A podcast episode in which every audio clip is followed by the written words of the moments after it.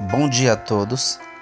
Que a graça e a paz do nosso Deus seja sempre presente sobre a tua vida. Aqui quem fala é o pastor Miranilto Nascimento, trazendo sempre uma reflexão da palavra de Deus para abençoar o teu dia.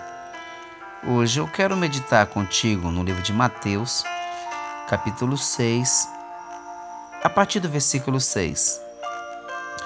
Tu, porém, quando orares, Entra no teu quarto e fecha a porta. Orarás a teu pai, que está em secreto, e teu pai que vê em secreto te recompensará.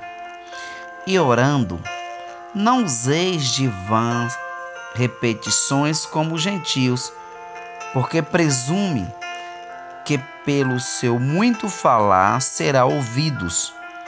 Não vos assemelheis, pois, a eles, porque Deus, o vosso Pai, sabe do que tendes necessidades antes que lhe peçais.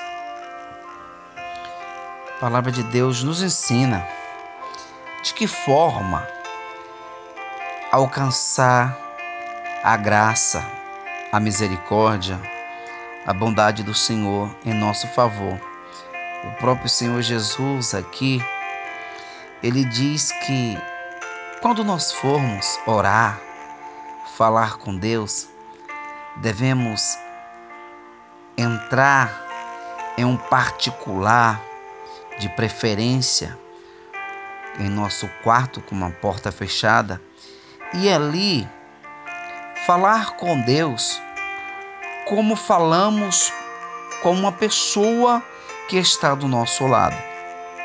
E ali nós devemos colocar as nossas queixas, colocar as nossas necessidades, pedir perdão pelos nossos pecados, engrandecer a Ele por Ele ser Deus tão tremendo e ainda assim olha para nós que somos pecadores.